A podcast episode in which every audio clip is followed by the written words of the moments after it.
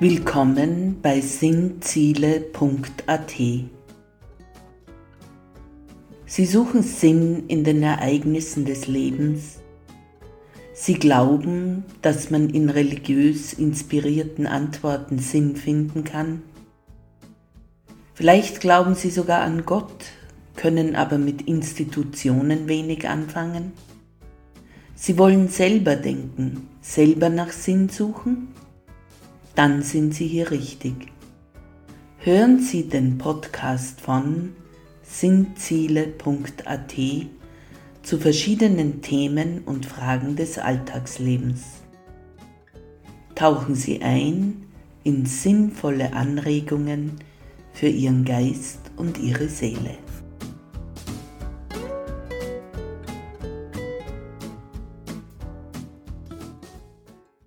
Guten Tag bei Raffaella macht Sinn. Heute im Themenkreis 5, dem Osterfestkreis, hören wir im Pott 8, worum es um die kommenden Feste Christi Himmelfahrt und Pfingsten geht. Vielleicht setzt bei Ihnen ein Aha-Effekt ein, mal sehen. Christi Himmelfahrt ein alter Name, der bei Menschen allerlei Assoziationen auslöst. Von Paternosterfahrten in alten Häusern über dem Wort Himmelfahrtskommando im Krieg bis hin zur Idee einer Raketenreise bei Kindern. Da fuhr einer in den Himmel auf. Es ist sogar im Glaubensbekenntnis der katholischen Kirche verankert. So wichtig ist es. Die Berichte der eigentlichen Himmelfahrt im Neuen Testament gehen auseinander oder sind bei Evangelisten wie zum Beispiel Johannes gar nicht vorhanden. Das Fest hat auch keine Entsprechung im Judentum. Es ist ein Teil des christlichen Osterfestkreises. Nun, im Neuen Testament heißt es, dass sich Jesus 40 Tage lang verschiedensten Personen gezeigt hat. Den Frauen, den Aposteln, den zwei Jüngern, die nach Emmaus unterwegs waren, und einmal sogar 500 Personen auf einmal. Sie erlebten ihn mit diesem Auferstehungskörper. Nach der Auferstehung konnte er essen, sprechen, berührt werden, seine Wunden waren sichtbar, aber er konnte da sein und weg sein, ohne Zuhilfenahme einer Tür, und manchmal erkannten ihn die Menschen gleich und andere Male nicht. Diese Menschen, die ihn in diesen 40 Tagen sahen, wurden die ersten Zeugen Jesu. Seit diesem 40. Tag ist er nicht mehr sichtbar und greifbar auf Erden, so wie Menschen es sind, denn er ging für immer zum Vater, von wo er allerdings eines Tages wiederkommen wird, zu richten die Lebenden und die Toten. Wir wissen ja schon aus einigen der ersten Pots zu Ostern, dass 40 im jüdischen Erzählmodus einfach nur heißt, der oder die wurde geprüft und für den nachfolgenden Auftrag, die nachfolgende Aufgabe für würdig empfunden. Soll heißen, Jesus der Christus war für würdig befunden worden, mitzuregieren mit Gott. Im alpenländischen Raum gibt es bei schönem Wetter eine Christi Himmelfahrtsprozession. Musik spielt, Schützen marschieren auf, so vorhanden. Die Erstkommunionkinder ziehen sich nochmals ihre spezielle Kleidung an und marschieren als Abteilung mit. Überall stehen frisch geschnittene Stauden, frisches Grün in Mengen gehört zum Umzug dazu. Nun, es ist ein Feiertag, wer könnte also etwas dagegen haben? Genießen wir ihn zum Lobe des auferstandenen Herrn. Ein PS muss man noch hinzufügen. Jesus gab seinen Freunden, ehe er in den Himmel auffuhr, definitiv den Auftrag, in Jerusalem zu bleiben. Zu welchem Zweck? Sie sollen in Jerusalem auf das warten, was Gott ihnen versprochen hatte. Die Kraft von oben, denn sie sollen die Zeugen Jesu sein. Und was geschah nun zum Pfingstfest? Am 50. Tag nach Ostern ist Pfingsten. Das Wort kommt aus dem Griechischen und heißt so viel wie 50 oder 50er. Warum 50? Nun, wir müssen wieder einmal im Alten Testament graben. Dort werden wir fündig in Levitikus, wo man auch über die anderen von Gott installierten Feste lesen kann. In Levitikus 23, 15 bis 16 steht, dass man exakt am Tag der Erstlingsfrucht, das ist unser Osterfest, mit der Zählung der Erntegarben beginnen soll. Also die Zeit nach der Auferstehung Jesu ist eine Erntezeit, nicht nur physisch, sondern auch symbolisch. Was geschah nun an diesem ersten sogenannten Pfingstfest in Jerusalem? Ich gebe in eigenen Worten wieder, was man in Apostelgeschichte 2 und den nachfolgenden Kapiteln nachlesen kann. Pfingsten ist ein Fest, an welchem gläubige Juden nach Jerusalem zum Tempel pilgern sollten, so sie konnten. Daher waren Leute aus dem ganzen römischen Reich in Jerusalem. Auch die Apostel waren dort. Sie befanden sich in einem Obergemach. Aber nicht nur die Apostel waren versammelt, sondern auch die Frauen und Jesu Mutter Maria und Jesu Brüder, sie waren auch da. Die Aufzählung finden wir in Apostelgeschichte 1.13. Was geschah dann? Und plötzlich geschah ein Brausen wie von einem starken Sturm, und Zungen wie von Feuer setzten sich auf die Häupter der Versammelten. Und als diese Feuerzungen, Zeichen für den Geist Gottes, sich auf die Anwesenden setzten, wurden sie voll Feuer für die Sache Jesu mutig, begeistert und begeistert.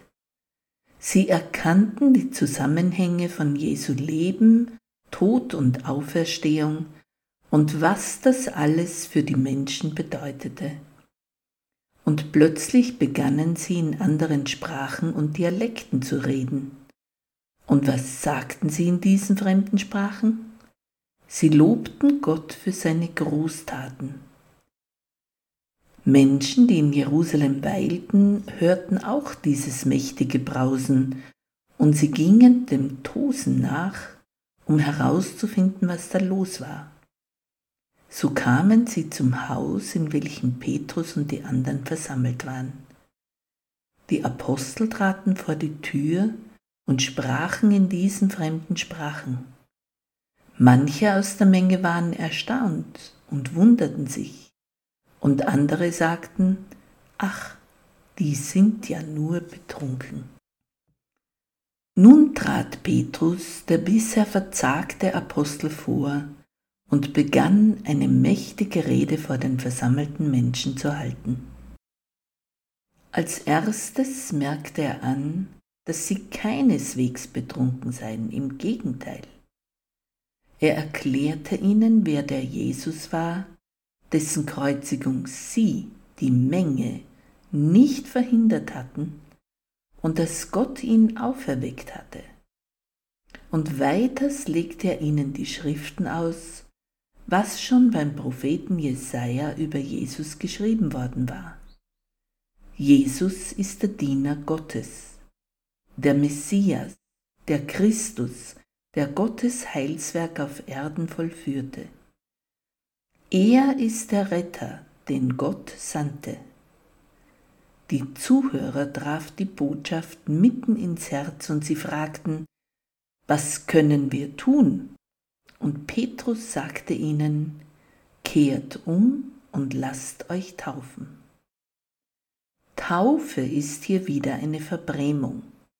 Es wurde kein Taufritus erfunden, sondern es handelte sich um eine Mikwe, ein rituelles jüdisches Reinigungsbad, welches öfter aus verschiedensten religiösen Gründen vorgenommen wurde. Diese Mikwe, dieses Reinigungsbad, stellte immer eine Umkehr zu Gott dar. Man tauchte vollständig in Wasser unter, und wenn man wieder hochkam, war man von seinen Sünden oder anderen Verhinderungen auf dem Weg zu Gott gereinigt und wie neu. Es gibt Angaben, wann man sich derlei Reinigungsriten unterziehen sollte. Die Mitglieder der Essener Gemeinde in Qumran zum Beispiel tauchten täglich im Reinigungsbad unter, weil sie vor Gott sozusagen superrein sein wollten. Und Petrus sagte nun zu den Zuhörern, dass sie als Zeichen ihrer Wiederausrichtung zu Gott, der Jesus ja gesandt hatte, im Wasser untertauchen sollten. Und dieses Untertauchen sollten sie um des Namens Jesu willen vornehmen, auf das sie Gott zeigten, dass sie neu werden wollten im Verständnis Jesu. Denn in seinem Namen ist die einzige Rettung. Das ist kein Wunder, befindet Professor Pincus Shear in The Story of the First Church, Acts 1 to 5 in Israel Bible Institute.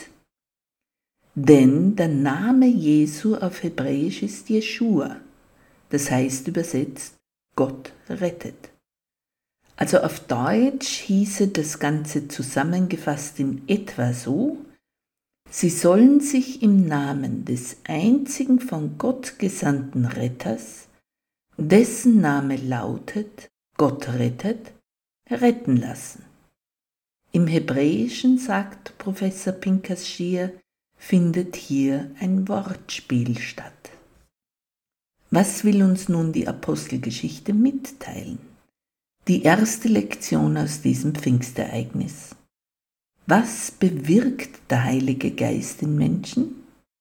Er bewirkt, dass sie begeistert sind von Jesus und verstehen, wer er ist, der von Gott Gesandte, um uns zu erretten aus Not, Tod, Sünde, Angst und Schrecken.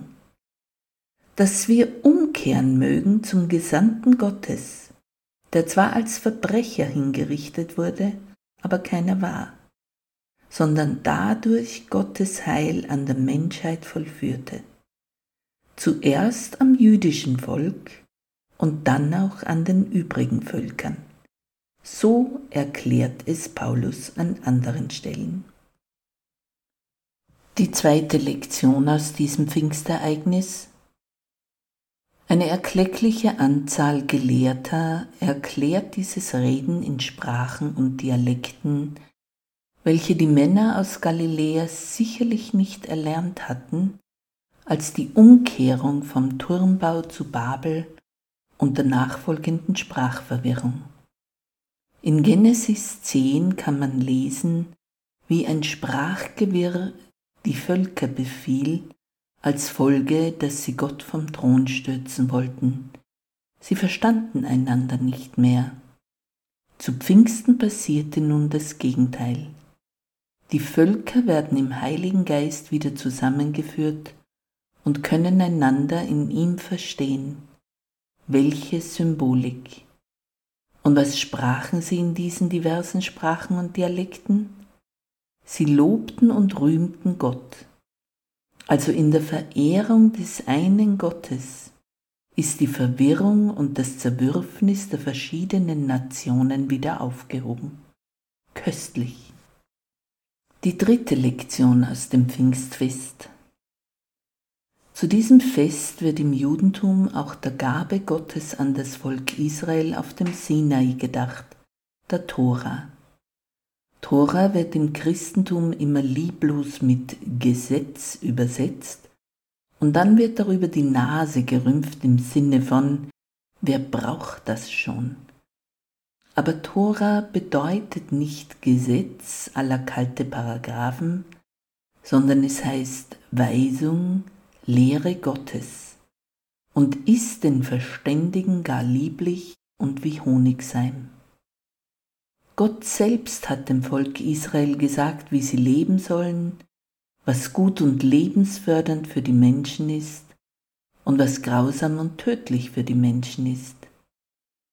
Die Weisung Gottes, seine menschlich hilfreiche Lehre, wurde dem jüdischen Volk am Sinai gegeben, und diese Weisungen erwiesen sich als echte Lebensregeln, die heute noch gelten. Unsere Gesetzbücher fußen weitestgehend auf diesen Lebensregeln. In Stein auf Steintafeln gemeißelt, erhielt das jüdische Volk diese Weisung Gottes. Dieser Gabe gedenkt man zum Pfingstfest und es ist eine freudige Erinnerung. Und seit dem ersten Pfingstfest nach Tod und Auferstehung Jesu heißt es, schreibt Gott mittels des Heiligen Geistes seine Weisung direkt in die Herzen der Menschen, wobei die Weisung gleich bleibt, nur das Mittel ist anders. Äußerlich wird das Fest im Judentum mit viel Weiß wie Milch gefeiert und mit Produkten aus der Milch. Der New York Cheesecake hat Hochkonjunktur und es ist ein freudiges Fest für das ganze Land. Bei uns ist Pfingsten das Fest der Firmung, das Fest des Heiligen Geistes. Bei uns ist Pfingsten auch das Fest, an dem es heißt, es sei die Geburtsstunde der Christenheit und der Kirche. Ja und nein. Wenn man mit Kirche meint den Beginn der Jesusbewegung, sie hieß der Weg, dann ja. Wenn man damit meint, dass ein gewisser Shimon Barjona, den die Kirchen heute Petrus nennen, eine großartige Predigt vor Leuten hielt, die daraufhin den Ritus einer Mikwe vollzogen, zur Ehre des Namens Jeschua, des von Gott gesandten Retters, dann ja. Wenn man aber verneint, dass alle ersten sogenannten Christen allesamt Juden aus dem ganzen römischen Reich waren, dann nein. Die katholische Kirche und in der Folge andere christliche Kirchen versuchen seit bald einmal 2000 Jahren aus der jüdischen Geschichte vom ersten Pfingsttag eine sogenannte christliche Geschichte zu machen. Zu der wurde sie später auch, aber zu diesem Zeitpunkt waren die Bekehrten, die Prediger, die Begeisterten allesamt Juden aus vielen Teilen des römischen Reiches. Und darum gibt es auch keine Taufe, das ist eine Umdeutung der späteren Kirche, sondern eine wohlbekannte Mikwe, dieses Reinigungsbad. Und sie bekehrten sich auch nicht zum christlichen Christus, sondern zum jüdischen Jeschua, den Gott gesandt hatte, um seine Rettung an den Menschen zu vollbringen, aber an ihnen als erstes und dann an den Völkern. So sind die Juden von den Christen aus betrachtet die Erstlingsfrucht der Erweckten, ich hätte mir gewünscht, mit dieser Verbindung zu den jüdischen Wurzeln aufwachsen zu dürfen. Vielleicht hätte ich schon viel früher meine jüdischen Brüder und Schwestern aufgesucht und versucht, von ihnen die Schriften zu lernen, auf dass mir die biblischen Erzählungen, vor allem auch die von Jesus, nicht wie ein Buch mit sieben Siegeln vorkommen. Vielleicht wäre so vieles nicht passiert, das zwischen Juden und Christen steht, hätte uns die katholische Kirche die Wahrheit über unsere Wurzeln nicht verschleiert, wobei auch Luther und andere Kirchenleute das ihre dazu beitrugen, dass diese unselige Abspaltung passieren konnte. Wir haben jedes Recht, uns Kinder Gottes zu nennen aber wir haben die Reihenfolge verwirrt und versucht uns an die Stelle des Ersterwählten zu setzen.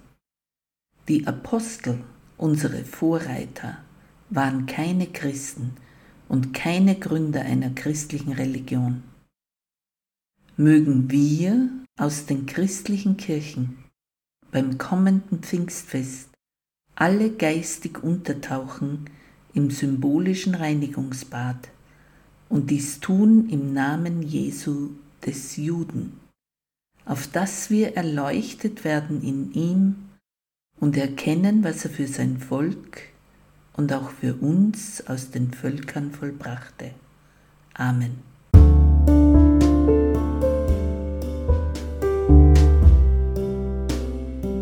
Vorschau.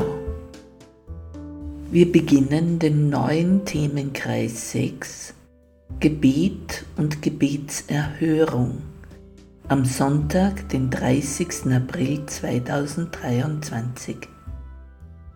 Wir schauen uns dann im Pod 1 Formen des Gebets an, welche Arten Gebet es so landläufig gibt. Vielleicht haben Sie das eine oder andere noch gar nie so eingeordnet oder gedacht. Und wenn Sie den Newsletter abonnieren, dann kommen Sie mit einem Klick zum nächsten Pod. Und wenn Ihnen der Pod gefällt, sagen Sie es auch weiter. Schreiben können Sie mir über das Kontaktformular. Bis dahin verbleibe ich, Ihre Raffaela. Und Gott segne Sie. Amen.